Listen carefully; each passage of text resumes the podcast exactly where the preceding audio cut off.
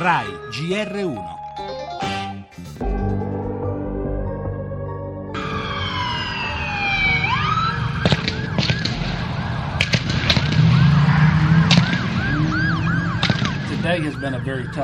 È stato un giorno durissimo qui a Baton Rouge, in Louisiana. Un attacco assolutamente indicibile e atroce è costato la vita a tre agenti. Un atto ingiustificato e ingiustificabile. La violenza e l'odio devono finire.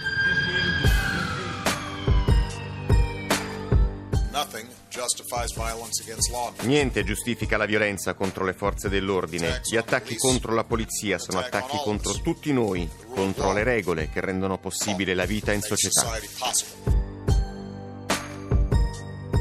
Tonight, from Donald Trump, this message.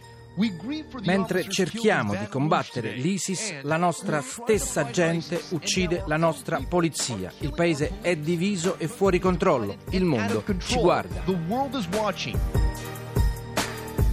Il clima politico non è quello più propizio. Siamo in mezzo a una campagna elettorale radicalizzata dal messaggio che uno dei due candidati, Donald Trump, ha finora offerto.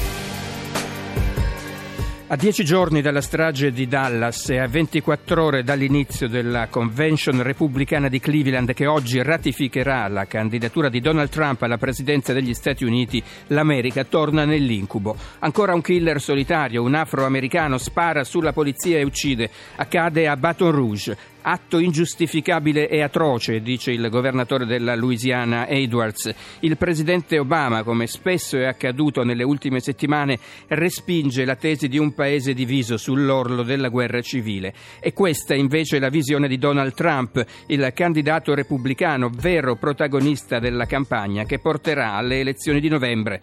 Una tesi, ci ha spiegato Mario Del Pero, docente di storia internazionale, che non contribuisce a stemperare le tensioni. È una America impaurita ed insicura quella che si prepara a scegliere il nuovo presidente.